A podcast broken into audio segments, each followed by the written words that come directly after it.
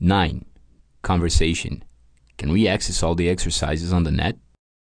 Nora, can we access all the exercises on the net? Yes, you can access online exercises, but you can't access the lab program. You have to be in the school for that. You'll get a password for everything. Do I have to pay extra for the online exercises? Not really. You don't have to pay extra for anything. Hmm. Should I buy a grammar book? Ah, well, you can buy one if you want, but you don't have to. What about dictionaries? Well, I think you should get an English English dictionary, hard copy or online if you prefer. It's always useful. Before I forget, do we have to take any tests? Yeah, you have to take two quizzes, one test in the middle and one at the end. Okay.